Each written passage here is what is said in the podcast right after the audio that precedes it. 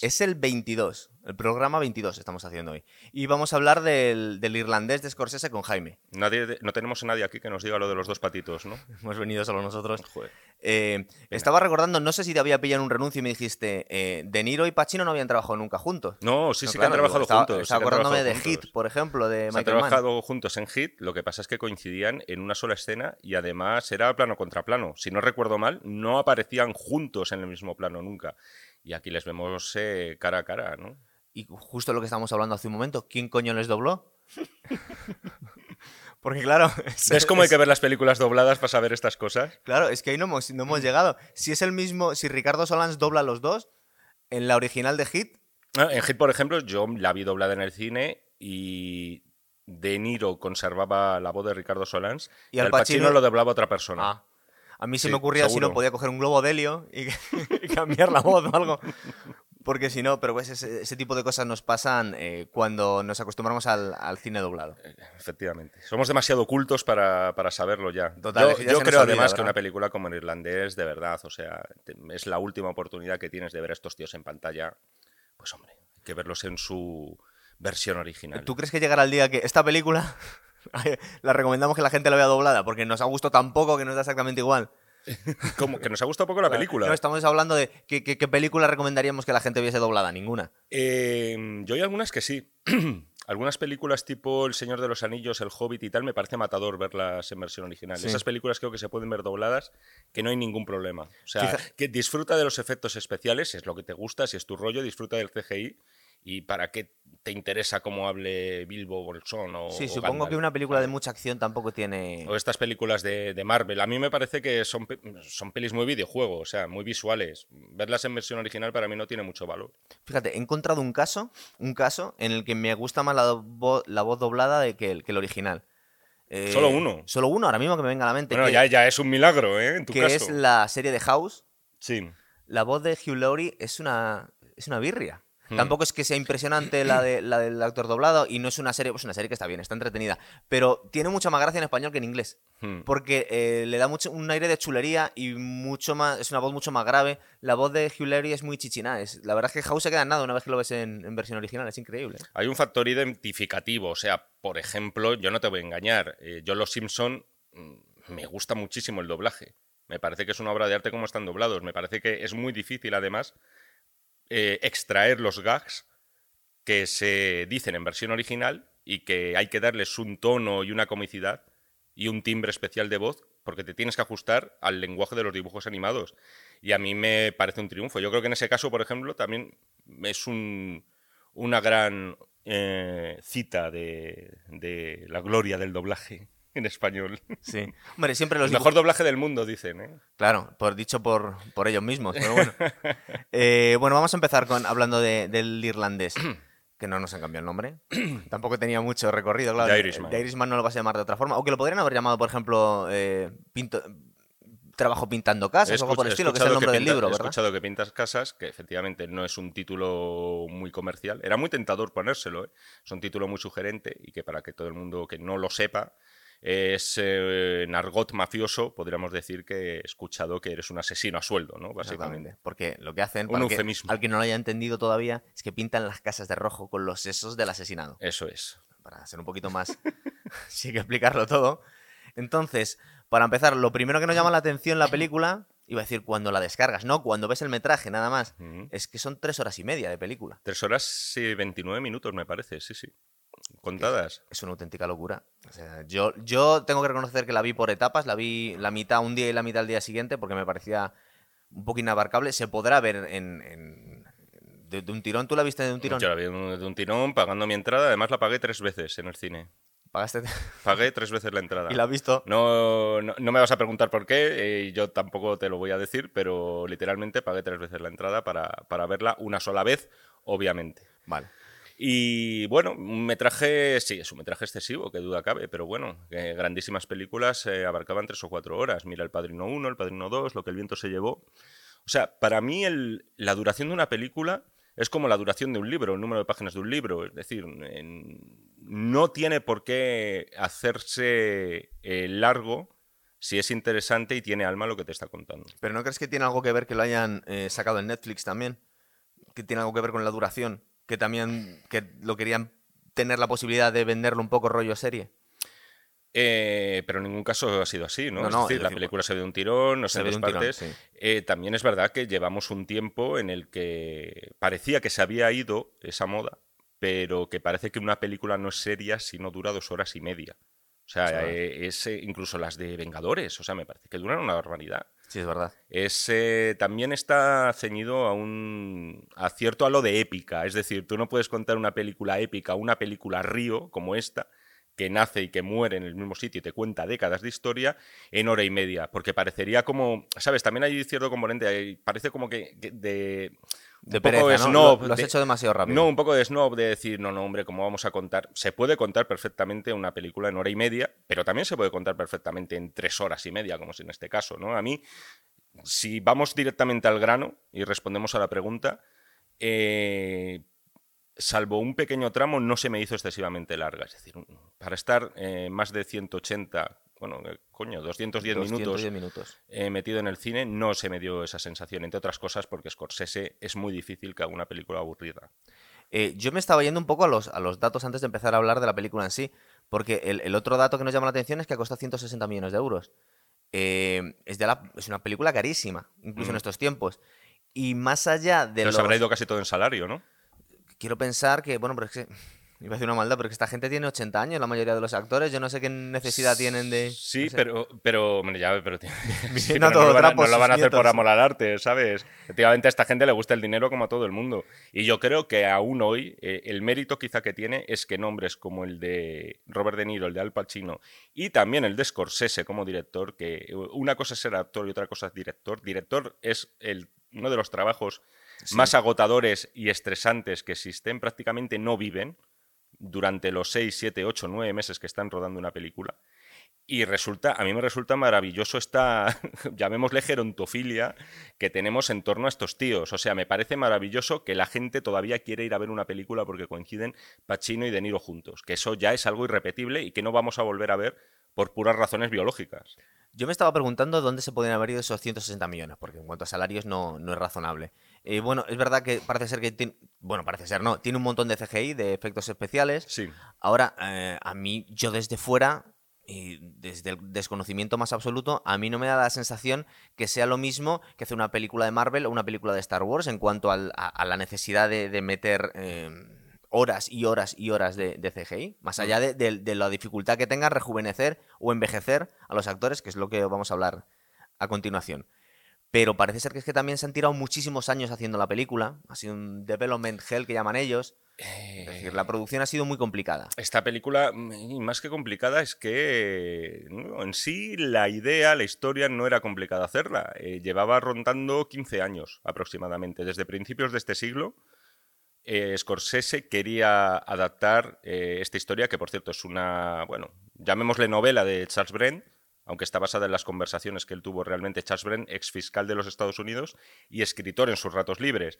Y él eh, estuvo buscando a Frank Sheeran, el protagonista, ese irlandés, ese matón a sueldo, para que le contara su, su historia sobre la muerte de Jimmy Hoffa. Entonces, eh, Scorsese es un tipo que en los últimos años, si te fijas en los proyectos que ha tenido, pues son eh, muy grandes, a veces son más grandes que la vida. Es decir, estamos hablando de un tipo que hace cinco eh, rodó El Lobo de Wall Street, que era también una película muy excesiva, una película muy cara, una película con DiCaprio, ya te digo yo ahí que se van unos eh, 50 o 60 millones de euros, eh, entre todos, entre muchos y diferentes conceptos, no solamente para DiCaprio.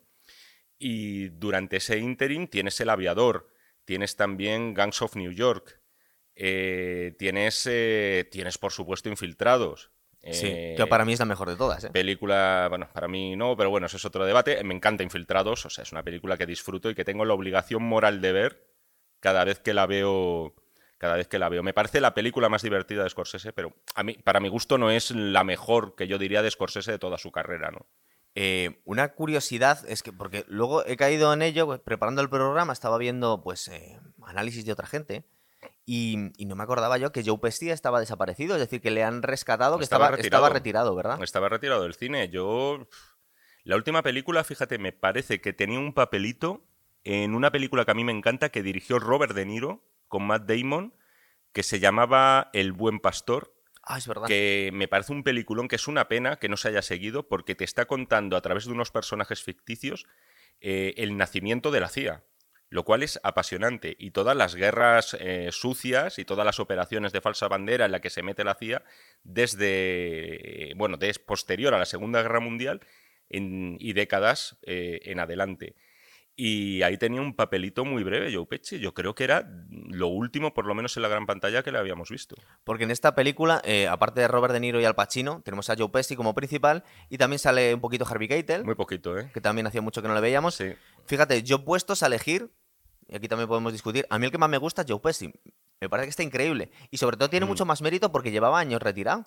Y yo no lo había visto nunca también. Yo es verdad que las primeras escenas digo, jo, ya está Joe Pesci haciendo de Joe Pesci. Porque estaba echando la vista atrás y digo, yo casi recuerdo solo que se salía de su papel cuando hablamos de Arma Letal, que salía haciendo de mafiosete graciosillo. Y, y- y luego me acordé que salían solo, solo en casa. Que, Eh, que- que era, sí, uno, pero- eh, que era un- uno de los ladrones. Y, y siempre, sacando de esas dos excepciones, a mí siempre me da la sensación que, que, hombre, es muy buen actor, muy buen actor, pero que está un poco encasillado, que siempre lo veía haciendo de mafiosete, Hombre, un te- poco no- estaba haciendo de él casi. Quizás no son los ejemplos más excelsos, porque te, olvide- te has olvidado de decir las dos grandes pelis de mafioso de Joe Pesci, que son uno de los nuestros y Casino. Claro, En pues ya contaba que con hace esas. de un tipo realmente. o sea, eh, a- a- eh, ¿Cómo decirlo? O sea, es como el mal absoluto, ¿no? El mal absoluto, pero de alguna forma te parece gracioso. Sí, O sea, porque te es que, acaba claro, cayendo bien. Es que su físico, su cara y su cuerpo no pegan con esa maldad, que-. ¿verdad? Es como un James Cagney actual. O sea, James Cagney era también un grandísimo ampón del cine clásico de los Estados Unidos y era un tipo menudo, era un tipo con una voz de pito también que no intimidaba de primeras y a Joe Pesci le pasa algo parecido y pocos como él han, han personificado la violencia en el cine. Y en este caso que comentas del irlandés, había muchísimo hype en la película por parte de, sobre todo ya de, gente de generación anterior a la Z y a los millennial y tal, porque teníamos muchísimas ganas de ver esta gente. Y muchos esperábamos eh, rock and roll aquí en estado puro. O sea, esperábamos que nos pusieran eso. Scorsese es muy melómano en las películas, es magistral como lo ha utilizado siempre. Esperábamos a los Rolling Stone a saco, esperábamos a los Sex Pistols, también los ha metido. Y sin embargo, pues nos hemos encontrado pues, con un blues eh, o con el doo-wop este que, que suena de los Five Satins a lo largo de toda la película.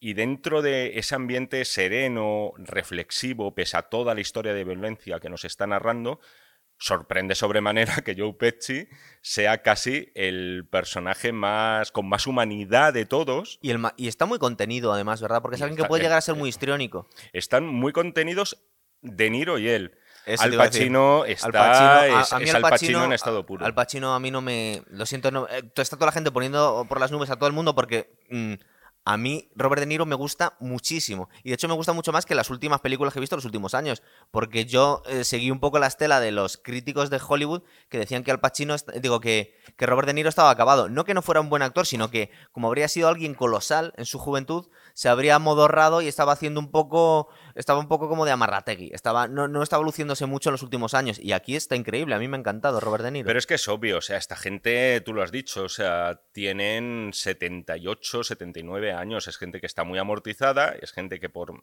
puras razones vitales ya no puede hacer según qué papeles, aunque aquí los están haciendo. Es decir, estamos hablando de que en algunos casos están caracterizados eh, 40 años más jóvenes. Y, y De Niro está especialmente contenido. Hace mucho tiempo que De Niro ya, obviamente, ya no es De Niro. O sea, no nos vamos a encontrar al Max Cady de El Cabo del Miedo, no nos vamos a encontrar a Travis Bickle de Taxi Driver. El del cazador. Eh, no nos vamos a encontrar. Pero mira, por ejemplo, en El Cazador eh, no le recuerdo como una de sus interpretaciones más. Eh, más excesivas, pero estaba muy bien. Es decir, que es que ya, ya no va a hacer según qué papeles, no van a volver esos tiempos, por mucho que el CGI, pues. eh, Pero no, ¿no crees que estaba un lo poco en los últimos años baguete? No, es que está. Joder, es que es, un Es que ahora señor. se ha venido arriba. Es que es un señor de 80 años, te quiero decir. que ¿Qué más tiene que hacer? Se ha administrado bien su dinero, es multimillonario. Eh, le dan papelitos eh, secundarios de vez en cuando, prota- protagonista exclusivo como es en este caso, va a ser casi ya literalmente imposible que se repita. Yo lo comprendo, o sea, es, que es normal que te acomodes. Mira, mira Anthony Hopkins, lleva también eh, muchísimos años, pues... Medio retirado, sí. No, medio retirado no, trabaja muchísimo, pero es verdad Pero que, no son, que no son papeles en el cine que, salvo el último, por cierto, de los dos papas, que hay que reconocer. Estoy que viendo aquí, ah, eso no lo he visto, la tengo pendiente. Estoy viendo aquí que Robert De Niro tiene 76 años. Hace poco, bueno, hace poco, hace unos años hizo una película con Stallone en la que, re- reco- re- digamos que revivían sus papeles Ah, es co- verdad, como los de- boxeadores. Sí, sí, la del combate este, ¿no? Sí, De que uno boxeo, hacía de. Rocky con el nombre cambiado y el otro hacía de Toro no, Salvaje. no la he con los- visto, no la he visto todavía. Es una comedia que, bueno, está, es- está entretenida, pero tampoco es. Pero es el tipo de interpretación a la que estaba acostumbrado yo a, a De Niro. Y luego Al Pacino, vamos a ver, Al Pacino siempre se ha dicho, y yo estoy to- totalmente de acuerdo, que Al Pacino es labor del, del director contenerle. Porque Al Pacino es un actor muy excesivo y si le, das rienda y dices, venga, sé tú mismo, tómate tres cafés antes de la escena, pues al final acaba siendo Al Pacino siempre. Es muy, es muy difícil contenerlos. A mí me da la sensación de que en esta película De Niro ha seguido las indicaciones de Scorsese. Me da la sensación, obviamente no lo sé, de que le ha escuchado, de que ha interiorizado el personaje como lo tenía que interpretar, como un pobre hombre en realidad sin mucha personalidad, que lo único que ha hecho toda su vida es ser un soldado. Lo fue durante la Segunda Guerra Mundial y posteriormente lo ha sido eh, como pistolero de la mafia y como sicario de Jimmy Hoffa, se ha limitado a cumplir órdenes y solo al final de su vida muestra cierto remordimiento. Pero es una constante, por cierto, en las películas de Scorsese. Sus protagonistas en realidad son gente, vamos a llamarla, bastante simplona. Es decir, no es gente de grandísimos eh, conceptos eh, abstractos, ni, ni desarrolla ideas que puedan ser muy intelectuales.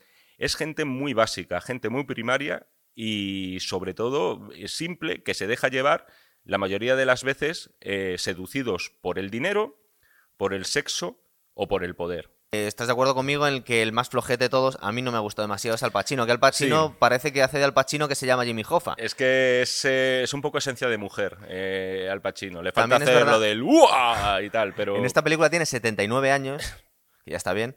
eh, y, y luego es verdad que, que- que se notan, se notan en lo que íbamos a contar a Sí, continuación. bueno, es decir, te, iba, te iba a decir primero que sí, porque al final mm, lo he dicho de forma implícita, pero no explícita, que mientras eh, De Niro ha escuchado a Scorsese, Pacino ha hecho un poco lo que le ha dado la gana.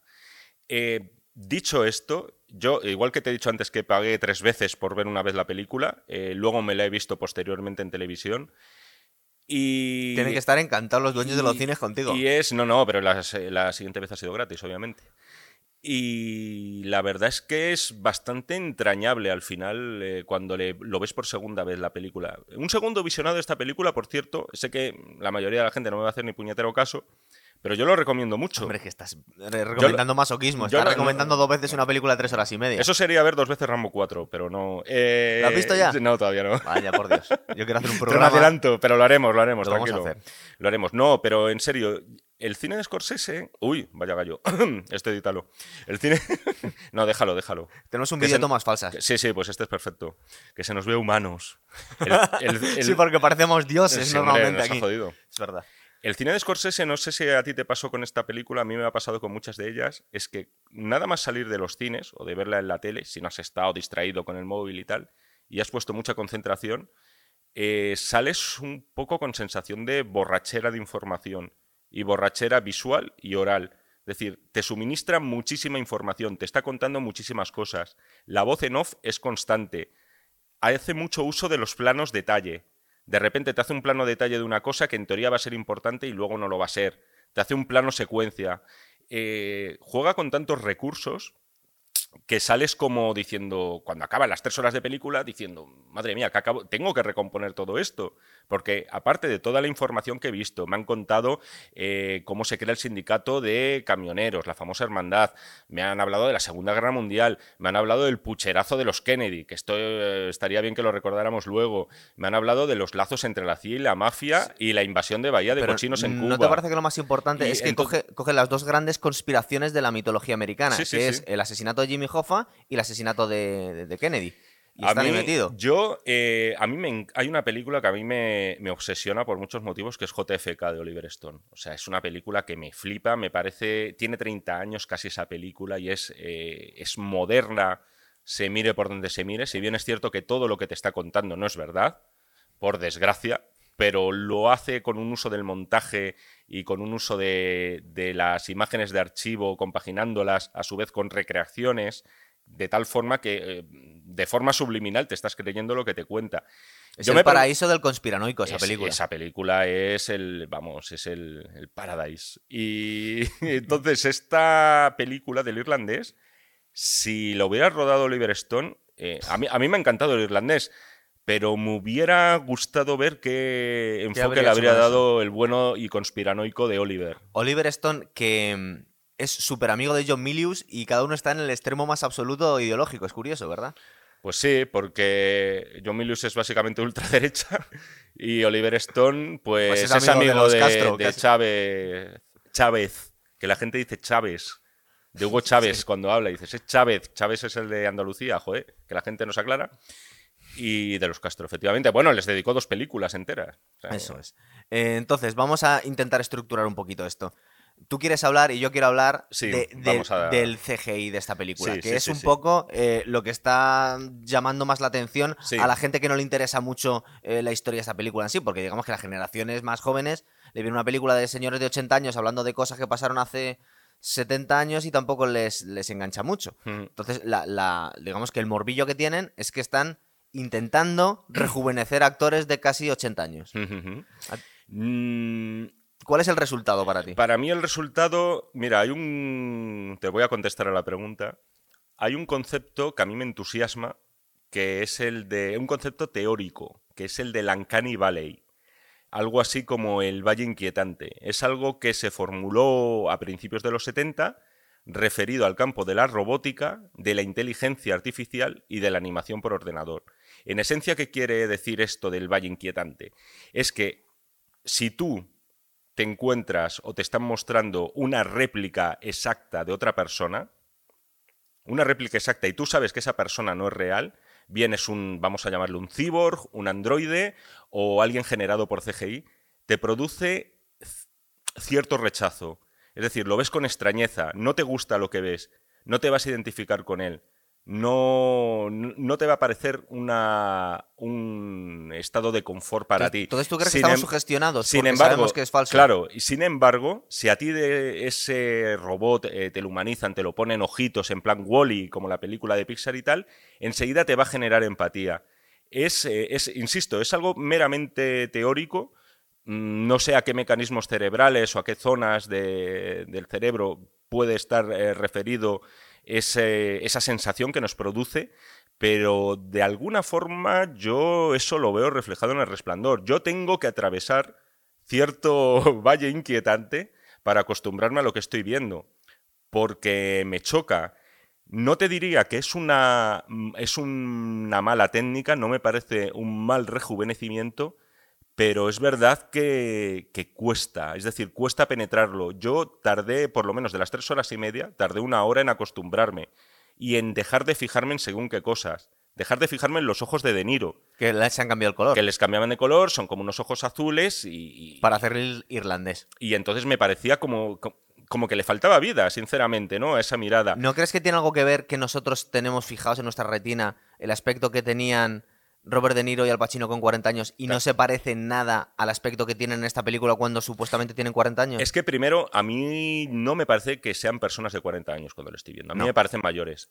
Yo creo que no han querido forzar la máquina. Si te fijas, hay un plano en el que aparece Robert De Niro treintañero, que es cuando cuenta esto. Sí, cuando está, cuando está en, la, Segunda, Guerra, Mundial, y, cuenta que les obliga a los soldados alemanes a cavar sus tumbas después de haberlos torturado y para que ellos mismos pues caigan en las tumbas que han cavado. Que se preguntaba, ¿y por qué cavan sus tumbas? Que es una cosa que yo también me he preguntado, pues se pregunta cualquier persona. Yo creo que por mera tortura. O sea, eh, quiero decir, eh, una de las cosas del libro de Charlie Brent sobre, sobre Frank Siran es que es bastante explícito con todas las carnicerías que hacían en la Segunda Guerra Mundial. ¿eh? Y esto es de lo más flojo que se podía leer. He leído algunas cosas y la verdad es que son bastante desagradables.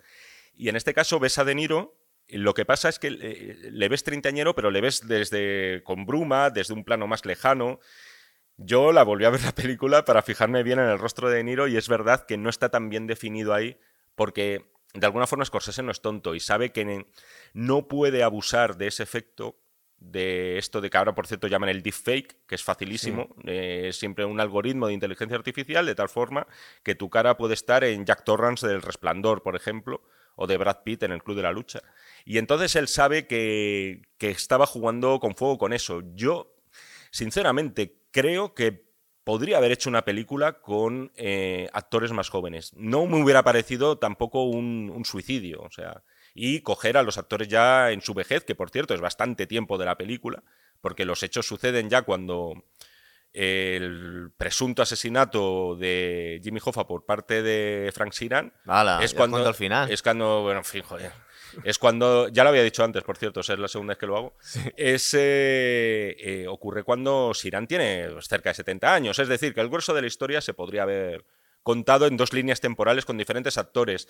Dicho esto, eh, en un segundo visionado yo superé el Valle Inquietante y disfruté de la película en, en todos los sentidos. Claro, es que en realidad es un rostro de 70 años al que le han quitado las arrugas y lo han estirado un poco, pero el rostro de 70 años no se parece al de 40 morfológicamente. Hay una cosa muy graciosa que contaban de Niro y Pacino en una rueda de prensa y es que dicen, mira, sí, sí, muy contentos por el rejuvenecimiento, pero al final somos personas que es que tenemos que estar sentadas la mayor parte del tiempo. Si estamos mucho rato de pies que nos dan achaques y cuando y decían ellos, cuando nos levantamos de la silla, claro, nos levantamos como una persona de 70 canta años. Mucho, canta mucho eso, es decir, eh, aunque, aunque consiguiesen eh, hacer eh, la técnica, hacerle parecer como eh, Robert De Niro con 40 años, se nota también el cartón porque se está moviendo de otra forma, gesticula de otra forma. Hay un momento en la película que parece ser que le traumatiza a la hija, que luego también nos cuentan la relación que tiene la hija con, con, Frank Sheeran. Cuando van a pegar una paliza, que, es totalmente risible porque le pega, es un hombre de 80 años intentando pegar una paliza a alguien. fíjate, ves que se mueve de una forma como si fuera un anciano. Me llamó muchísimo la atención en el cine la... Y dije, joder, quiero volver a ver esta secuencia porque es verdad, lo que tú dices, me pareció un poco ridículo cuando lo vi. Dije, joder, me parece... Yo lo he vuelto a ver y... La volví a ver y me llama mucho la atención que Scorsese haya sido, eh, haya dejado esa escena tal cual. Tiene alguna intencionalidad que reconozco que se me escapa. Estoy convencido porque es que es Porque, porque, es fea, ¿verdad? Que está mal hecha. Da la eh, claro. hay un momento en el que parece que Robert De Niro tiene más miedo. Parece que hay un momento que le quiere patear al panadero en el suelo. Y está al borde de la acera y parece que tiene más miedo de caerse la acera y partirse la cadera que a pegarle una patada. Porque tú ves que es que el hombre que no se puede mover porque es un señor de 76 años. O sea, yo. Eh, a ver, vamos a partir, vamos, vamos a partir del hecho de que Scorsese, narrativamente hablando, es Dios. Entonces, si él ha querido dejar esa secuencia y que veamos esas patadas ridículas de Robert De Niro, es que podría haber editado eso perfectamente, porque él es el maestro del montaje. No tanto él como su montador habitual, que está en más un maker, que es la que le da toda esa velocidad a las películas y todo ese dinamismo. También, tiene, también tiene una edad, pero Scorsese, que ha sido un gran filmador de, de patadas, porque vamos, en casino y en uno de los nuestros te llevas una ración de patadas en el estómago, literalmente hablando, pues muy gorda. Aquí podría haber editado la escena, podría haber puesto un plano perfectamente de alguien dando patadas al tío y que no se viera que es De Niro. ¿Sabes? Entonces tiene una intencionalidad que insisto que es Scorsese, que es Dios y es más listo que todos nosotros, sobre todo a nosotros para dudar de Efectivamente, sé que tiene una intencionalidad y todavía no me explico cuál. Si alguna vez le entrevisto, es la primera pregunta que le haré. Igual se acaba la entrevista ahí porque se la toma fatal la pregunta. A lo mejor le sienta mal, sí, sí. dice, pero ¿cómo dejas esto? Hombre, se lo diría bien. No ¿Cómo dejas esto? No le diría, a ver, esta, Parece un señor que se va a caer al suelo. Este señor aquí dando patadas. Claro, qué ridículo. Yo me estaba acordando de una película que vi hace poquito que me sorprendió. Vamos a ver, no es un peliculón, es una película entretenida que se llama Gemini Man de, Will Smith, que hace de él y luego de su clon sí, de eh, jovencito, con 20 años. Y es bastante más creíble la mm. transformación. Tú cuando mm. ves a Will Smith con 20 años, es verdad que hay veces que canta cuando lo pones cerquita, pero supongo que también porque Will Smith es una persona en forma, que no hay tanta diferencia de edad, porque Will Smith debe tener 50 Will años. se conserva muy bien. Pero está en forma, entonces y, igual tienen más material para, digitalizarle, porque es que parece que es Will Smith el príncipe de Bel Air, mm. pero de alguna forma, o, yo, yo también intuyo que la técnica no es la misma. O habrán utilizado otra aproximación en el programa, pero a mí me gusta más. Y la peli no está mal, está entretenida. Es una película de acción. Sí, sí, vamos, he visto alguna, no la he visto, he visto algunas secuencias porque me, esto del tema del rejuvenecimiento digital a mí me es algo que me atrae mucho y a la vez me da muchísimo miedo. Creo que van a, van a hacer una película con James Dean o algo así, he escuchado. O sea, estamos llegando a límites eh, un poco necrófilos con esta historia, pero bueno, Yo vi hace dos días Star Wars, que también lo tenemos pendiente, y, y, la princesa Leia está por todas partes, lleva dos años muerta. Entonces han cogido algunas escenas que no habían utilizado en las anteriores películas y otras que las han creado directamente. Bueno, y de hecho hay, escenas en las que salen eh, ya rejuvenecida con Luke Skywalker. Scorsese no es eh, el mago, está claro, de los efectos visuales, porque no es su, no es su liga no es su campo. Pero es verdad que es un tipo que, pese a la avanzada edad que tiene, nunca ha escatimado en experimentar. O sea, él, por ejemplo, ha sido uno de los primeros directores de renombre que utilizó el 3D, en este caso para la invención de Hugo, por ejemplo, ¿no? Hará cosa como de 10 años o por ahí. Y aquí se ha metido de lleno en técnicas digitales que, insisto, ¿eh? posiblemente no son su fuerte, posiblemente no le han quedado todo lo creíble que hubiera sido deseable. Y que, pero insisto, te ha 160 millones la película. Te puedes pedir un poco más, no sé. Pero insisto, no. Yo creo que la película es mucho más que los meros efectos digitales. Sí, es verdad. Aparte, tampoco canta tanto. Simplemente nos estamos dando cuenta que nos llama la atención. Pues si te pones a, a reflexionar y dices, este es Robert De Niro, pero no se parece a Robert De Niro de joven. Es que sigue siendo Robert De Niro mayor. Ya te digo que no ha querido. Yo creo que se han, han ido muy de puntillas con este tema y no han querido hacer un rejuvenecimiento de estos, pues tipo, por ejemplo, lo que hicieron con la princesa Leia, si no recuerdo mal, en Rock One. Que todos lo vimos en el cine, nos lo comimos, dijimos, ¡jue, qué bien está hecho y tal! Y luego ahora lo vuelves a ver y estos efectos avanzan de tal forma que el Uncanny Valley está ahí presente cuando ves esa mirada fría, extraña y sin demasiado brillo de la princesa Leia. Y en este caso te lo reconozco, ¿eh? yo no lo puedo discutir, creo que lo he dicho, y hay que hacer un esfuerzo para acostumbrarse en esta peli del irlandés y acostumbrarse a ese Pacino y sobre todo a ese De Niro de jóvenes. Claro, que también podrían haber optado por. Pues cogemos un actor que se parezca a Robert De Niro de joven y. Sí, sí, que era, los usos y costumbres naturales en el cine hasta ahora. Es una opción, era una opción totalmente válida, ¿eh? se podría haber hecho. Ahora bien, el hecho de que haya optado por confiar en su gente hasta el final es un plus añadido que le da a la película. Es decir, tiene. No nos engañemos. Estamos hablando de. Ya te digo, que antes muchos esperábamos eh, este reencuentro entre De Niro y Scorsese con la mafia de fondo. Y con Joe Pesci. Y con Harvey Keitel también, que había coincidido con ellos en Taxi Driver, que hacía de proxeneta y, además que con el añadido de Pacino y tal. Entonces todo tiene un valor sentimental. Eh, todo tiene ese envoltorio de, de, emotividad, de pensar, joder, vuelvo a ver a estos tipos que me han hecho disfrutar y sufrir tanto en un cine y en casa, que, que de alguna forma solo puedes al final, yo, en mi caso, ¿eh? mi experiencia personal es rendirte a lo que estás viendo y decir lo acepto. O sea, acepto que este sea De Niro con 40 años, pese a que sé de sobra que no es él, que es un rejuvenecimiento extraño que han hecho por ordenador y que les ha podido quedar, digamos, regular. Yo al final eh, me acato, o sea, acato lo que me cuenta Scorsese y solo puedo meterme en la historia, bucear en ella y tratar de explicarla porque también tiene su miga. Entonces también tiene tu, su componente emocional para ti. Totalmente, totalmente, lo reconozco, ¿eh? O sea, Estoy recordando, eh, ¿tú sabes un par de canciones que hicieron los Beatles supervivientes con grabaciones de John Lennon? Que grabaron, creo que Free as a Bird y, y Real Love en los años 90 Sí. Eh, cogieron unas grabaciones que les había dado Yoko y, pero claro, con grabaciones de los, de los 70. Y habían conseguido hacer un par de temas que están, están bastante bien. Y aparte es, escuchar a los Beatles con sonido de los 90. Y, sí, las famosas remasterizaciones. Y, es muy interesante. Pero claro, eh, no deja de ser el espíritu de John Lennon cantando con los otros tres cuando ya tenían sus 50 largos y no es lo mismo. Pero aún así es un componente emocional, claro, el, estamos un nuevas canciones de los Beatles, está sacando un disco nuevo. Entonces esto es un poco lo mismo. Esto es una reunión de viejos rockeros, y es que eso, eso lo tenemos que asumir todos y me parece un valor añadido a la película y me parece precioso. Y aparte que en una sociedad en la que la gente mayor de 40 años va siendo progresivamente apartada o tiene que o está obligada a hacer cosas ridículas para, para poder estar en relieve y ser puesta en valor, me parece maravilloso que cojas a tíos de casi 80 años, les pongas de protas de una película de al final que es de tiros en la nuca y de mafiosos y, disfrutar con ello, además. O sea, a mí ya solo por eso reconozco que me tiene muy ganado. Y si además luego me resulta interesante lo que me está contando, es maravilloso. Robert De Niro, que también está en una de las películas del año que hemos hablado, de, Joker también, o que no tiene un papel muy pues, Efectivamente, sí, sí. Ya habíamos hablado de él ese año. Importante porque además le acaban volando la cabeza. ¡Ups! Entonces, este Frank Siran, que es un camionero sí. Eh, que se ha reconvertido en pistolero de la mafia, es famoso y esta historia es importante por la mitología de la figura de Jimmy Hoffa, que fue el jefe del sindicato más importante de Estados Unidos y que su desaparición fue poco traumática y, creó todas, todo tipo de mitología en el, momento, ¿verdad? Entonces, este hombre que nos viene a decir que es una especie de, durante una parte muy importante de su película, actúa como su guardaespaldas o su hombre de confianza. Sí. Y que eh, es el único. Bueno, luego toda la gente se subía al carro y decía, yo maté a Jimmy Hoffa, yo maté a Jimmy Hoffa.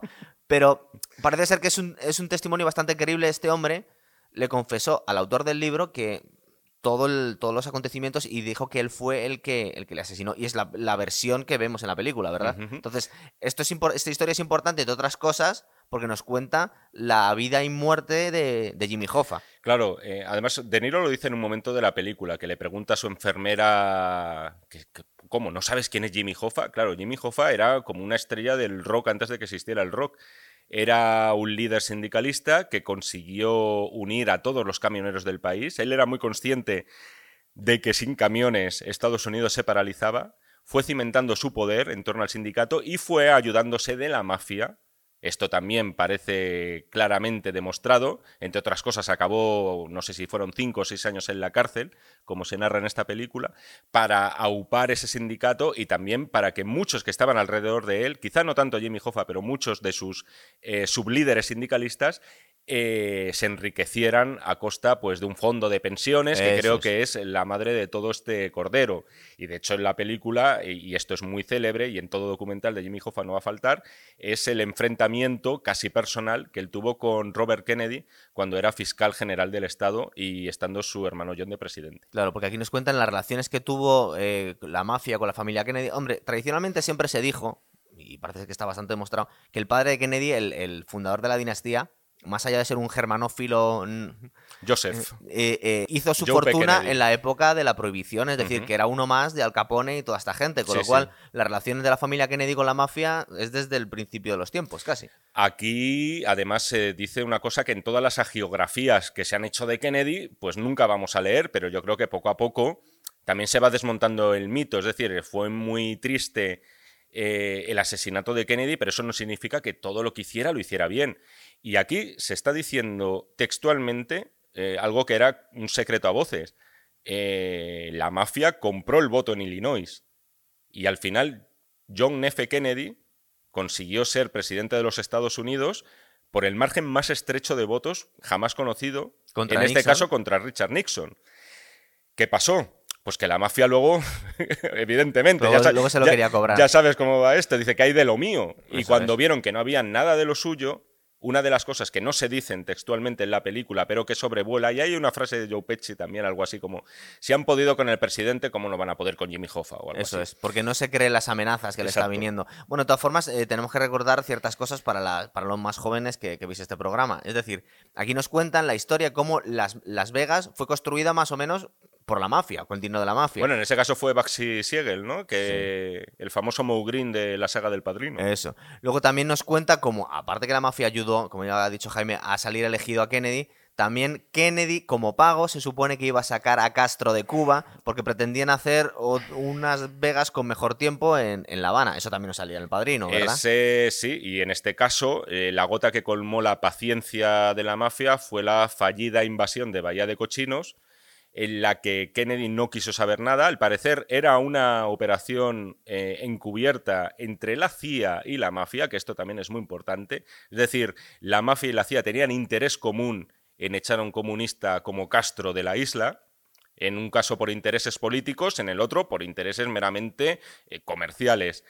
Kennedy dijo que nada de invadir Cuba, Cuba no se tocaba, y de ahí que una de las múltiples teorías sobre el asesinato de Kennedy tenga a la mafia como protagonista. Sí, bueno, también estamos recordando la crisis de los misiles, es decir, digamos que Kennedy eh, sabía que no quería, era un avispero Cuba que no le interesaba eh, no quería sacudir. menearlo, ¿no? Exactamente, pero bueno, decir. aún así lo hicieron. Eh, luego también estoy recordando un- una escena en la que cuando se ve el asesinato de Kennedy, que lo están echando por la, por la televisión y están en, un- Sí. en una cafetería viéndolo todos y está Hoffa, se levanta como todos y no está muy impresionado y se, Se va a comer su que se va- helado, Se va a terminarse el helado como, bueno, pues vale. Y luego parece ser que luego uh, tiene unas declaraciones después que dice, bueno, ahora parece ser que el hermano de Kennedy que se llamaba, que era el fiscal que les estaba persiguiendo, que era, ¿cómo se llama este hombre? Bob Eh. Robert, eh, Bobby Kennedy, sí. Claro, dice, ahora mismo es solo un abogado. Mm. Bueno, y de hecho tienes una, para mí una de las secuencias que se me ha quedado grabada es que cuando prácticamente el día después del asesinato ve que la oficina, un pedazo de central de la hermandad de camioneros en Detroit, tiene la bandera a media asta. Sí. Y entonces él sube deprisa con sus sicarios y dice, subid la bandera, ponedla arriba. Claro. No sin mucho cabreo y tal, pero dice, no, la bandera arriba, por Pero todo lo alto. Entonces, la figura de Kennedy, que era una figura pop, en el sentido, una figura popular, amada por la mayoría de la gente, por lo menos en aquel momento, estamos hablando sobre todo también porque cuando te matan sueles tener buena prensa, claro. Eh, estoy recordando que tiene que haber bastantes paralelismos con la, mm, con la figura de Barack Obama en su momento. Hmm. Es decir, que llegaba a una popularidad que es posible que fuese inmerecida hasta cierto punto. No es que no seamos mm, fans o dejemos de serlo de, ni de Kennedy ni de Obama, pero cuando estoy recordando que Obama recibió el premio Nobel de la Paz antes de recibir el de ser investido como presidente, pues nos da la sensación y, dos que la años, buena y- y dos años después liquidó a Bin Laden. eso es. O sea que digamos que, que la, bu- la buena prensa hace mucho. Entonces, en la mitología, en lo que queda Es- más que tú en lo has la, dicho, sí, es que más no- que la, la labor como presidente que hayas hecho. Sí, está claro, está claro. No hay, no hay mucho que añadir a lo que has dicho, es que es tal cual eso, son iconos. Hay mucho marketing en torno a según qué figuras. eh, es verdad por el tipo de mensaje, por la imagen que desprenden. No soy experto en comunicación política, pero creo que a ninguno se nos escapa eh, esos intangibles, ¿no? Y en el Que caso de gente Kennedy, guapa, el su caso de era guapa. claro, era un hombre guapo, es verdad que era un. también tuvo todas las facilidades del mundo para llegar a donde llegó. Creo que era un héroe de guerra también. Sí, también estuvo en la, en la Segunda Guerra Mundial. Tuvo discursos que son preciosos, es verdad. El el Ich bin Berliner, ¿no? Soy un berlinés. En Alemania, por ejemplo, adoran a Kennedy. ¿no? o Por eso que no podíamos aplicar aquí en España, que es no digas lo que tu país puede hacer por ti, sino lo que tú puedes hacer por Esa, tu país. esa frase es mítica, pero vete tú a saber si, ni siquiera si las escribió él. Insisto, que no soy biógrafo de, de Kennedy, no lo sé, pero es Le verdad. preguntamos a Iván el próximo día que va a venir para acá si Es cree que esa frase es suya Pero o no. también es verdad que no sacó a las tropas de Vietnam, que es una guerra que le vino heredada. porque- Y la, y la lucha por los derechos civiles la terminó Johnson, no la Eh, terminó, él. terminó Johnson, que es verdad que Johnson también era un personaje bastante oscuro, pero es cierto que hizo de los derechos civiles su, su bandera. Y, e insisto con lo del tema de Vietnam, porque aquí a veces se dice Vietnam, la guerra de Nixon. No, no, ojo, Nixon acabó con Vietnam. Eh, la guerra de Vietnam viene desde los tiempos de Truman, me parece. Es Sí. decir, justo antes de Kennedy. Es Kennedy verdad, la eh, heredó. Es verdad que dicen que Kennedy su intención era sacar a las tropas de Vietnam, porque se veía venir la Y- y escabechina, la, pero, la pero decisión de Johnson, escalarla fue de Johnson. Johnson la perpetuó. Exactamente, exactamente. Que al final fueron los demócratas y no los republicanos, ¿no? Además que fue, vamos haciendo abogado del diablo, el momento más cercano a la humanidad haber sido aniquilada fue la crisis de los misiles, que la presidencia era de Kennedy, igual tenía algo de responsabilidad él, Ujú. aunque luego la Sí, sí, sí, pero bueno, eh, la verdad es que tal como estaban las cosas en ese momento, ahí sí que se lo, no- se lo pongo en, en su lista de cosas bien hechas, Bien hechas. porque eso pintaba realmente mal. ¿eh? Luego de, de ir con sin capota por Dallas, eso ya, que parece ser que fue decisión suya para subir en las encuestas que quería que le viesen. Decisión suya de los servicios secretos. Estas cosas Es encantan. que no, eh, es que un día podemos hacer un programa entero de Kennedy si quieres, porque... Y de conspiraciones varias, seguro que tenemos muchísimos clics. Vamos. Entonces, eh, empezando un poquito, bueno, empezando un poco, vamos a seguir el argumento. Has pero... dicho que tendríamos muchísimos clics. Muchísimos clics. Hablando de conspiraciones, pues esto es un éxito No seas tan sincero, joder. Em, bueno, vamos si quieres a... eh, a- estoy pensando, bueno, vamos a ver. Entonces, eh, la historia de la película. em, nos cuentan, no, no quiero narrarla como la última vez, pero hay ciertos momentos que me Sí. llaman la atención. Por ejemplo, empiezan en un asilo en el que está comentándole, eh, le está contando sus memorias a- al, al escritor del libro, ¿verdad? En realidad no hay nadie delante, él está hablando para quien le quiere escuchar. Hay un, hay un detalle muy interesante justo cuando empieza la película que le vemos al personaje de Robert De Niro callado y escuchamos su voz como que está pensando algo y a la mitad de la frase empieza a, a- a vocalizarla. Sí. Curioso cómo, cómo hacen el, el cambio, ¿verdad? De los pensamientos a, a la palabra. Es un mago en el uso de la voz en off Scorsese. Ha sido muy innovador. Este hombre, eh, en Casino, por ejemplo, metió tres o cuatro voces que a veces incluso se superponían unas a otras y no resultaba rayante. Y aquí eh, solamente creo que tenemos la voz en off de, Frank Sheeran todo el rato. Es decir, Robert De Niro nos está contando su historia. Una historia, por cierto, que empieza y acaba en un geriátrico. Que Luego ya con- es muy significativo con un del montón tono. De, de flashbacks y de forwardbacks. ahí Bueno, y de la flashbacks dentro de flashbacks, que, Eso. que en eso también no lo ha inventado Tarantino. Eso ya Scorsese lo lleva haciendo hace muchísimo tiempo y aquí se vuelve a lucir. Entonces vemos a este hombre como un ancianito acabado, contando sus memorias, alguien que luego que, que ha sido rechazado por su hija, no quiere saber nada de él. Y, y luego nos empieza a contar, yo creo, estaba pensando, ¿cuál es el hilo argumental de la, de la película? ¿Podrías decir que es la narración en el asilo? A mí me parecía más sólido el hilo argumental del viaje a Detroit de ellos dos con sus mujeres. No, es que el hilo, o sea- o sea, claro. es ese, ¿verdad? es lo- ¿O es cuando- el otro? Cuando te decía eh, el tema de que sales un poco ebrio de una película de Scorsese, es que te ha contado tantas historias dentro de historias que al final te pierdes y no sabes cuál es la principal. Y viendo otra vez la película, te das cuenta de que todo gira en torno a ese viaje. Los ¿Verdad? recuerdos que se le despiertan a él de según qué cosas. Cuando ve aquella gasolinera donde Eso. coincidió con Joe Pesci. Que fue cuando donde se conocieron. Claro, cuando que, que ves es curioso cómo se conoció, ¿verdad? Es un- porque él está trabajando como camionero, suponemos que después de volver de la Segunda Guerra Mundial, y hasta entonces era un camionero, parece, que, parece ser honrado. Y le, le- le ayuda un desconocido a arreglar el camión que se niega a darle su nombre, ¿verdad? Y luego parece ser que... Él eh, reparte carne. le reparte carne. Y con la carne se gana a los mafiosos, obviamente, Sí, que siempre han tenido buen estómago. Eso es. entonces, eh, digamos que los mafiosos le pagaban debajo del mantel dinero y él hacía desaparecer carne que les llegaba a los restaurantes de los mafiosos. Y en un momento determinado eh, le, le pillan y le mandan al, al abogado del sindicato de camiones. Que el abogado es el primo de Joe Pesci. de primo de Joe Pesci, que su personaje es eh, Russell Bufalino. Por cierto, una de las cosas que molan de esta peli es que aquí no hay medias tintas. Todas las personas que aparecen existieron de verdad. Te lo digo porque siempre hay muchos problemas con esto. No se pueden utilizar según qué nombres por cuestiones legales. Aquí aparecen todos y además nos están recordando eh, cuando palman, que eso, es muy a decir, divertido. Es súper original. Eso, eso te- mola mucho, es muy moderno. Cada o sea, personaje, cada personaje que te, que te presentan en la película te dicen cómo murió y qué año Y, fue. y- y cómo, y cómo murió, efectivamente. En plan, seis tiros en la cabeza, dos tiros en el corazón, ahorcado. Alguno, sorprendentemente, muere de causas naturales. Sí. Hay uno o dos. el resto, todos mueren de forma A violenta. mí me pareció muy, muy original, porque es todo lo contrario de lo que te puedes esperar cuando te presentan a alguien y dicen, no, es que este va a morir así, Sí, y te lo sí, pone ahí en subtítulos. Está, está muy curioso. Entonces, que digamos que esa es la forma en la que Frank Sheeran se echa a perder, se mete en el mundo de la mafia, eh, vendiendo primero carne, que eso parece ser que es un trapicheo sin mucha importancia, pero luego cuando ven que no está dispuesto a delatar a sus cómplices, es cuando ya le presentan a... Ya entra en el. Efectivamente, dice que, bueno, Jimmy Hoffa quiere conocerte, ¿no? Bueno, Jimmy Hoffa no, eh, primero Russell Bufalino quiere Ah, bueno, conocerte. sí, efectivamente. Claro. Aunque ya lo había conocido antes, pero bueno, luego Russell es el que le pone en contacto con, Jimmy Hoffa. Entonces, eh, Frank Sheeran es un irlandés, no es, digamos que no pertenecerá a una familia de mafiosos como tal, por algo hemos aprendido tantas temporadas de Los Sopranos, que si no eres italiano, italiano, puedes trabajar para ellos, pero no eres... Nos acordamos del judío que trabajaba para, con Los Sopranos, pero no era de, de Bueno, la familia. eh, eso le pasaba al personaje de Robert De Niro en Goodfellas, en uno de los nuestros. Él no podía, él era irlandés también, curiosamente, de ascendencia. Por eso te digo que las pelis de Scorsese, de verdad, eh, hay una trilogía aquí de la mafia que es uno de los nuestros, Casino y el irlandés. Pero bueno, el problema de que tenía Robert De Niro en Goodfellas es que él era irlandés y jamás podía entrar dentro de la familia. y aquí... No podía. a- Aquí digamos que no inciden tanto en si es de parte de la familia o no, porque es uno más y se gana el dinero como ellos. Digamos que es una, una, una visión distinta del mismo mundo. Eh, aquí empieza a trabajar para, este, para Joe Pesci, se hacen inseparables y en un momento determinado de la película recibe una llamada de, de Jimmy Hoffa, ¿verdad? Eso es.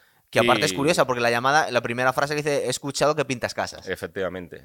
Lo cual quiere decir, a ver, Jimmy Hoffa no era ningún santo. O sea, Bueno, claro. Él tenía- está pidiendo un asesino. Él tenía muy claro, porque, a ver, esto de los sindicatos, pues bueno, ya sabemos cómo va. No quiero decir que sean una organización criminal, ni muchísimo ¿Te menos. has fijado que me estás haciendo la pregunta, me estás dando hecha la pregunta si es una película de izquierdas o no? Mira cómo hablas de los sindicatos. Sindicatos y sindicatos, y en este caso hablamos de un momento muy concreto. Y esta gente, joder, pues salía adelante, pues saboteándose unos a otros, eh, reventando huelgas, es decir, y amedrentando a la gente. O sea, Dando palizas. claro. y- Bueno, de hecho, tradicionalmente los, los boxeadores, cuando estaban relacionados con la mafia, se utilizaban para dos cosas, para comprar sus combates y luego para dar palizas, es decir, a, la gente. Un extra bastante jugoso. o sea, eh, Sonny Liston vivió durante mucho tiempo de dar palizas para la mafia, ¿no? Eh, es el del suelo, exactamente. ahí, está. Se tiró, seguramente.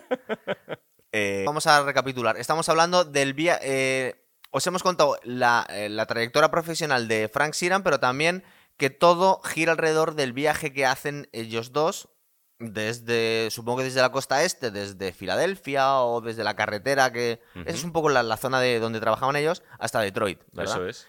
Y en ese momento, eh, bueno, yo que estoy yendo y viniendo, ¿tú quieres contar el argumento de otra forma? Yo iba a meter aquí los... Está trabajando para Jimmy Hoffa durante unos años, ¿verdad? Sí, sí, sí, eso es. Entonces, eh, que esto sería como la tercera historia dentro de la historia. Eso es. Sí, sí, sí. Todavía no me he Es como un juego de es un juego de muñecas rusas. Es complicado. ¿eh? Estamos hablando de la tercera historia. Eh, y en este momento, digamos que eh, por los fondos de pensiones que estaban utilizando de los, de los, de los camioneros, del sindicato de camioneros, para básicamente para forrarse los, los mafiosos, mm, empiezan a, surgir tensiones entre, entre Jimmy Hoffa y la mafia, ¿verdad? Entonces, digamos que están utilizando a su a su guardaespaldas o a su hombre de confianza, que ha pasado a ser Frank Siran, para mandarle mensajes. Frank Siran es que pasó a ser casi amigo íntimo de, Jimmy Hoffa. De hecho, hay unas secuencias que a alguna gente le han hecho mucha gracia, que es cuando están durmiendo juntos. Sí. Que, pero básicamente era así. O sea, era su protector, era un tío que no podía dormir en un motel porque no querían que Frank Siran eh, inscribiera su nombre en ningún tipo de registro para que no se le involucrara luego con las fechorías que iba a cometer, ¿no? Eh, como recadero de, a su vez, de la mafia y de Jimmy Hoffa.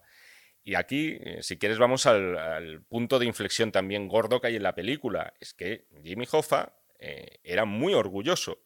Y aquí sí que me pega la interpretación de Al Pacino. Es decir, cuando lo vamos descubriendo y vemos a ese tío sobrado como es Pacino, encantador también, muy majo, con la hija de Frank Siran, eh, la niña odia a, Russell Bufalino, pero sin embargo Jimmy Hoffa, la niña, pues le quiere mucho. Es curioso porque... Es un tío carismático, es un tío con que, no quiere ser eh, manejado por nadie. Es decir, se ha servido de la mafia. le ponen como alguien muy cabezón y un poco, también como has dicho antes, un poco de una dimensión. Tampoco es, una, es un personaje muy complejo. Es decir, es un poco tontorrón en el sentido que muy cabezón, yo, creo que sobre todo, eh, no, no, creo que fuera un tipo tonto, pero era muy, muy orgulloso y desde luego tenía bastante tirria a los italianos. Es decir, no quería, no quería ser un títere por parte de la mafia. El problema está en que una de las lecturas, que es obvia, cuando ves una película de este tipo es que, bueno, con la mafia se acuesta, pues amanece con una cabeza de caballo, ¿no? en la cama. Es, posible que estuviera ahí gracias a ellos. Entonces, claro. Es que estuvo gracias a ellos. Entonces, claro, cuando vio el percal dijo, no, no, yo soy Jimmy Hoffa, yo he levantado la hermandad, ya, ya, díselo a todos los que se han forrado en torno a ti y que, no, y que ahora pasan de ti olímpicamente. Claro, porque también estaban siendo perseguidos eh, no solo por cuestiones de de deudas, sino que el, sindicato de camioneros estaba siendo perseguido políticamente porque tenía un poder desmesurado, ¿verdad? Es decir, que podía paralizar el país y tenía una presión. Tuvo dos millones de afiliados, me parece. llegó a tener la famosa hermandad, sí, sí. Y aparte que eran capaces de parar el país en cualquier momento, entonces tenían una fuerza que ningún político quería que tuviera alguien independiente o que se debía a la mafia directamente. Entonces le estuvieron persiguiendo durante muchísimo tiempo. Y es curioso como en el momento en el que le, cazan y le meten en la cárcel pasa algo por el estilo como con Al Capone, que le pillan por, por algo que no es realmente lo peor que había hecho, ni mucho menos, que es una especie, entre comillas, de formalismo que le sirve para tenerle unos años apartado. Y digamos que también surgen más fricciones todavía por el sustituto que tiene en el sindicato. Que estaba pensando porque está caracterizado. ¿Es el hombre de Modern Family o no, el actor este? no veo Modern Family. ¿Te refieres al personaje Tony Pro? Que se llama en la película Tony Pro, con el que se pelea en la cárcel. El sustituto de Hoffa en el, Un hombre grandón y gordo. Y ahora mismo no le pongo cara. No, no me sonaba, ¿eh? Si no me hubiera dado cuenta. Creo que está caracterizado, pero creo que es el, Hay una pareja gay en Modern Family, creo que es el grandón mm. caracterizado. Es curioso. Ah, sí, sí, puede ser, ¿eh? Estaba, estaba, digo, no puede ser, ¿es él? Sí, sí, sí, sí, Y hace, pues, de alguien, entre comillas, iba a decir, buena persona, buena bueno, está, porque les hace los favores a la mafia sin pedirle tanto a cambio. Supongo que es por eso por lo que tiene tanto, claro, claro. tanta, tanta la fama. Mafia entonces se encuentra cómoda y no quiere que vuelva Jimmy Hoffa eh, cuando ha acabado su reclusión en prisión, ¿no? Eso es. Entonces, a la vuelta de, de prisión de Jimmy Hoffa es donde empiezan a amenazarle seriamente otra vez y aparte ya con más pues, son un poquito más creíbles las, las amenazas a través de, de Frank Sheeran, ¿verdad? Ujú. O sea, vemos muchas escenas en las que eh, tiene bastante tensión este personaje porque está intentando eh, que, que Hoffa pues, recule un poco y les haga caso o que haga ciertos gestos y es incapaz, ¿verdad? En este tiempo, eh, Siran eh, es que se ha relacionado, ha desarrollado una relación íntima con, con Jofa y es su amigo y las familias son amigos. Él es amigo de la mujer de Jofa y Jofa de la mujer de él, o sea, y de los hijos de cada uno, ¿no? Todos es- son como, de alguna forma, Siran ha encontrado una nueva familia y, claro, todo su empeño es en evitar lo que finalmente va a ser inevitable. Claro, porque aparte da la sensación con el personaje de Joe Pesci que tampoco... eh, es verdad que parece mafioso, pero es muy buena gente, Joe Pesci. Ese tiene cierto tono paternalista que sorprende cómo dice las cosas, ¿no? Cómo da esos avisos con un cachete en la cara, pero la gente le respeta también, sabe que no es ningún mierda, ¿no? Y que dice, si él te está diciendo no sigas por ahí, no sigas por ahí. Pero es un cambio de tono respecto a los mafiosos que suele interpretar Joe Pesci, que son auténticos No, psicópatas vamos, casi. Es que quiero decir que ha sido una de las sorpresas de la película. Sí, ¿verdad? O sea, ha sido un cambio de paradigma. Te esperabas ahí, "Joder, Joe Pesci va a salir, ¿qué va a hacer aquí? Yo no me Va a acordaba, pero digo, ya a está Joe alguien". Pesci haciendo de mafioso. Y digo, ah, ¿no? O sea, yo, yo, a- yo- a. Joe Pesci le he visto en películas de Scorsese, solamente en esas películas de Scorsese, clavarle unos 30 veces un bolígrafo en el cuello a un tipo, eh, estrujarle a otro la cabeza con una prensa hidráulica y por no hablar de la cantidad de tiros y de humillaciones que le hace directamente en la famosa escena de Goodfellas de ¿te parezco gracioso? ¿te parezco Sí. gracioso? Bueno, que, que al final Entonces, le matan, claro. pero es que dices que no quedaba más remedio que matarle, que es un psicópata. No es que si no te cabreas, además. es que Muere y en Casino, además, la muerte que tiene eh, es de las más desagradables que he visto yo en una película. Sí, de hecho, hasta te da pena. Porque es una, es una escena que a mí todavía hoy me parece brutal. Dices, joder, macho, ¿hasta dónde, qué lejos llegó Scorsese? Y aquí no es ni mucho menos la película más violenta de Scorsese. No, es, es verdad que le hacen una persona un poco maniática. ¿Te acuerdas que tienen que estar parando cada media hora para que la mujer fume porque él se niega que se fume en su coche porque Sí, ha sí, hecho una sí. especie de juramento sagrado en el que no puede fumar en el coche? Eh, luego hay otra escena en la que uno de los mafiosos le, le hace una falta de respeto en un cumpleaños y él está muy contenido, pero luego Sí. parece ser que le acaba matando Frank Sheeran a ese que le ha hecho la afrenta. Pero le vemos como muy contenido, muy buena. Bueno, bueno, no es tan buena gente, porque luego acaba mandando Bueno, que le maten. asesino, pero- pero pero digamos que no tiene absolutamente nada que ver con los otros eh, mafiosos que he interpretado. Mira, otra de las grandezas, y acabo de caer del cine Scorsese, que, que por cierto es obvio para quien lo haya seguido, es que el, el mafioso, el asesino, eh, el tío que está torturando a alguien, luego puede ser muy cariñoso con sus hijos, puede ser un marido estupendo, y cuando le toca ir a trabajar, se arremanga, coge un hacha y despedaza el cadáver que le acaban de dejar y lo tiene que llevar a una incineradora. O sea, desgraciadamente esto es así. O sea, no- aunque nos parezca incomprensible, Claro, lo que pasa es que yo ahora esto, sucede, o sea, quiero decir, eh, el mal no es unidimensional. El tipo que es un psicópata, el tipo que es un asesino, eh, aunque escapa a nuestro entendimiento, puede llevar una vida muy normal fuera, y eso es lo que da más miedo. Dices, no, señor, la gente, los mafiosos de Scorsese, son currantes, es decir, son profesionales en lo suyo. Luego en su vida privada se olvidan. Bueno, lo hemos escuchado muchos testimonios que decían que Hitler era alguien encantador, que amaba la naturaleza y los animales y luego... Claro, Claro. yo estaba pensando también, es que a mí, mm, no sé por qué, el, el mafioso icónico que tengo en la cabeza, o sea, a- en mi cabeza ha quedado como Tony Soprano. Y Tony Soprano mm, no le pondría en esa categoría en cuanto a que es alguien encantador y luego te- digamos que hace un clic y se vuelve muy profesional en lo suyo, sino que es una, es una montaña rusa su carácter durante todo el tiempo, Eso- ¿verdad? Es decir, es un tipo que está bastante tocado. es alguien encantador y no lo es a la vez con la familia, pero también con sus, con sus trabajadores. Pero ta- también es verdad que en el caso que mencionas se va oscureciendo, ¿eh? es decir, a medida Sí. que pasan las temporadas, eh, Tony Soprano empieza de una forma y poquito a poco, bueno, le vemos, en fin, hacer cosas también terribles, ¿no? Cierto es que con en ocasiones con moralidad, es decir, ves que dices, joder, está haciendo una barbaridad, pero es con un sentido de justicia poética Claro. hasta que ya en las, no recuerdo, pero la última temporada posiblemente pierde bastante los papeles. Sí, verdad, lo, conta- lo contaba Gandolfini, que al final le suponía un coste emocional importante hacer de ese personaje durante tantos años, tanto tiempo, y que estaba yendo a peor el personaje, sí, es verdad. Lo que hace importante esta película, es decir, que nos cuenta este hombre que fue él el que mató a Jimmy Hoffa, ¿verdad? Eso es. Entonces, eh, la versión que nos dan aquí es que de alguna forma le han puesto entre la espada y la pared y que le han obligado a matarle. Porque nos hacen, nos, des- nos describen a Jimmy Hoffa como alguien muy cabezón, que no, se, ha no se ha tenido razones y que no le ha quedado más remedio a Russell y a, y a Frank Siran que acabar con él. A mí tampoco me da la sensación de que lo obliguen mucho. Es decir, yo creo que de alguna forma eh, Frank Siran eh, se ve con obligaciones y comprende que él ha llegado hasta donde ha llegado y se siente verdaderamente importante gracias también al personaje de Joe Pesci, a Russell Bufalino, y tampoco le puede fallar. Y al final lo que estamos viendo, e insisto, y cerrando con lo que comentaba ya hace un rato, es la historia de un soldado. Se podía haber subtitulado así la película. Antes le ordenaban matar en el ejército y ahora le están ordenando matar en la mafia. Y tiene que cumplir. Es su trabajo, es lo que sabe hacer y es por lo que le han contratado. Ya sus sentimientos personales, igual que en la guerra, tienen que quedar al margen. Hmm. Pero ¿no te da la sensación que en la escena en la que mata a Jimmy Hoffa es un poco eh, digamos que ahí tiene un momento de conflicto, le cuesta un poco, es un poco torpe y en ese momento se quiere ir y es cuando de alguna forma saca la pistola. pero no, no vacila, ¿eh? es decir, los dos tiritos en la cabeza a mí me sorprendió porque pensé que iba a haber algo, o sea, pensé que, que iba, esto muy obvio por mi parte, un mini diálogo o, algo. o una cámara lenta de repente de mirando, no, no, no, o sea, le ha llevado hasta aquí, le va a pegar los dos tiros en la cabeza, se los pega y ya está. Yo no veo un gran remordimiento en De Niro en ese momento, ni muchísimo menos. Sí que lo veo en la famosa escena en la que está hablando con la mujer de Jimmy Hoffa, a la que, por supuesto, él se niega o se resiste muchísimo a llamarla.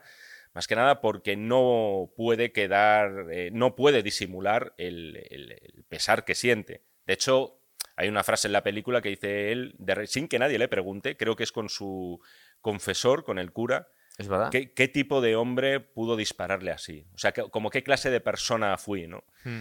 Y ese remordimiento es posiblemente lo que le hizo largar, ¿no? Con Charlie Brent como testigo. Lo último que no nos cuentan es que porque muchas películas hemos visto cómo se deshacen del cadáver, porque lo importante en esta película es qué pasó con, Jimmy Hoffa, pero no, digamos que no hacen grande, no, se centran mucho en eh, eso. Entre otras cosas, porque eso sí que, que no hay ninguna pista, o sea, no, se sabe qué pasó. De hecho, te diré que leyendo por encima de, este caso, eh, las confesiones de Shiran llevaron al FBI a decir, bueno, pues vamos a ir a la casa donde supuestamente Shiran le mató y vamos a ver qué hay por ahí. Se encontraron rastros biológicos eh, de sangre y un primer análisis demostró que no era de Jimmy Hoffa.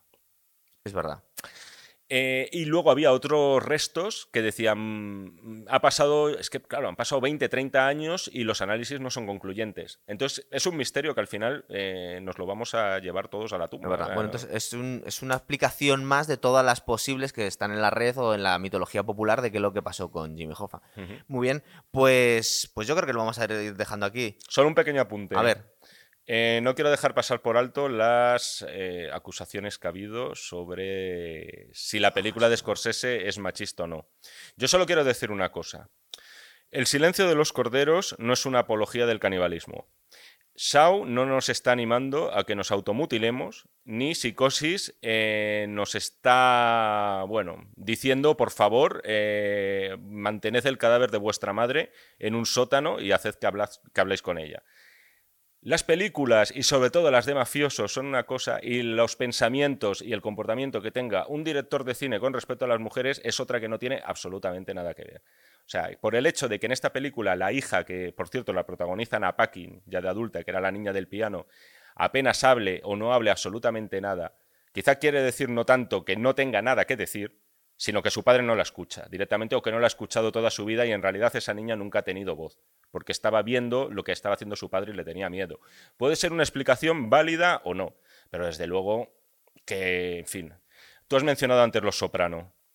Eh, posiblemente sea la serie de televisión que más ha cosificado, como se dice ahora, a la mujer pero por la mera razón de que estamos hablando de mafiosos. o sea, es que está escribiendo una cultura en la que se hace eso. Estamos hablando de la puta mafia. O sea, es decir, donde las mujeres no pintan nada. Es como en la película del Padrino.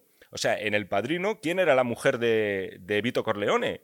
Tiene sale dos segundos. Una señora gorda italiana que dice dos o tres Era- era- cosas. que por cierto era una cantante de jazz, al parecer, pero es que no, no, no tiene ningún tipo de peso porque no lo tiene que tener, a no ser que quieras hacer una película idealizada o estilizada sobre Claro, la mafia. para contentar a toda la gente. La mafia, las mujeres nunca han pintado nada y eso es lo que te está contando Scorsese. Si quieres luego cambiar la historia, pues cámbiala, pero Sí, es que vivimos unos tiempos complicados. También se está acusando a Rambo de racista porque la última película, por ejemplo, solo mata a mexicanos. La anterior mató asiáticos y la anterior ha matado árabes, es decir, ha matado a todo por cada continente. esa charla promete, ¿eh? la de Esa- Rambo, ¿Verdad? Pues un día esto lo hacemos también.